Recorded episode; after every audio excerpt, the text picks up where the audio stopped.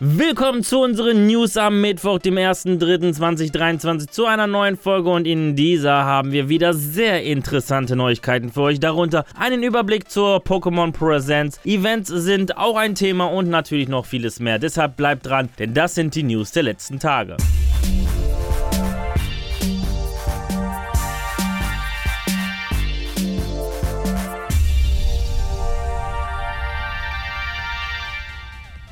Und bevor wir zur ersten News kommen, ein kleiner Hinweis auf unser F1-Tippspiel. Denn heute hast du die letzte Chance mitzumachen. Deshalb stell dich den 20 Fragen und check dein F1-Wissen und mit viel Glück bist du der glückliche Gewinner. Zu gewinnen gibt es ein Exemplar des Spiels F1 2024 auf der Plattform deiner Wahl als auch ein Merch-Paket. Teilnahmeschluss ist heute, der 1. März um 24 Uhr. Link zum Tippspiel in der Videobeschreibung.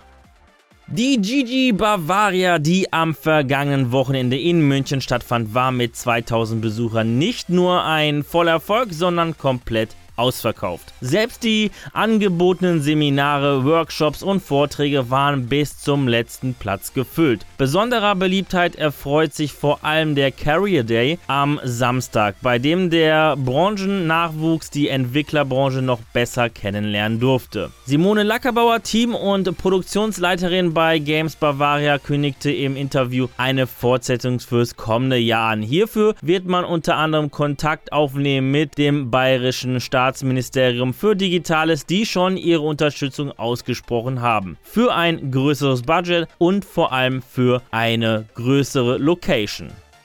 Nintendo wird, wie wir schon Anfang Februar berichteten, nicht an der E3 2023 teilnehmen. In einem Statement bestätigte nun der Publisher, dass man dem Event in LA fernbleiben werde. Ob Nintendo eine Alternativveranstaltung bzw. eine digitale Direct-Ausgabe plant, ist noch unklar. Bei der E3 2019 war das Unternehmen noch vor Ort anwesend. Im Rahmen der E3 2021 fand eine virtuelle Direct-Präsentation statt.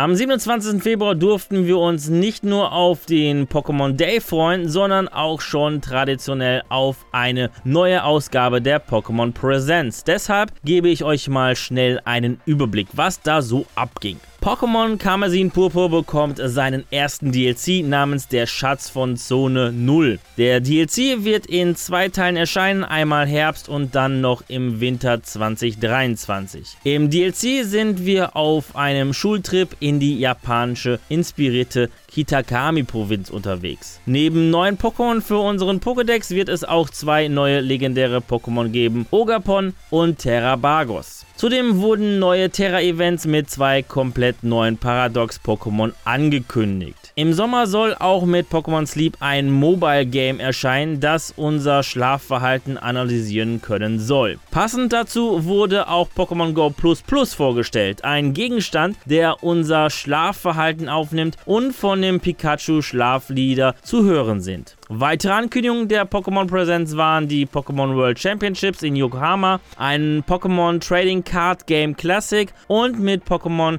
Concierge eine Stop-Motion Netflix-Serie. Zudem erhalten Pokémon Unite und Pokémon Café Remix neue Pokémon. Und Pokémon Masters X bekommt neue Champions aus Pokémon Schwert Schild. Wenn ihr euch den kompletten Livestream noch einmal selbst anschauen wollt, Link findet ihr in der Videobeschreibung.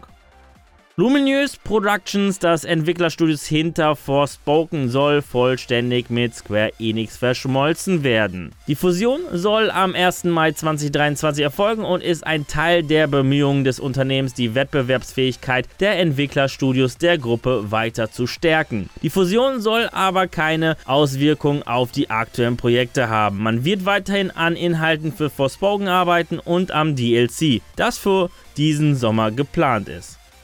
Zum dritten Mal in Folge kürt der Kicker Umut Gültegin zum E-Sportler des Jahres. Der FIFA-Spieler von RBLZ Rebels setzte sich knapp wie nie zuvor gegen die Konkurrenten um Dullenmike, Levin Finn, Berkay Line und FCSP Camel durch. Über die Trophäe hinaus erhält Umut auch ein Preisgeld, das er dem Roten Kreuz als Erdbebenhilfe für die Türkei und Syrien zukommen lässt.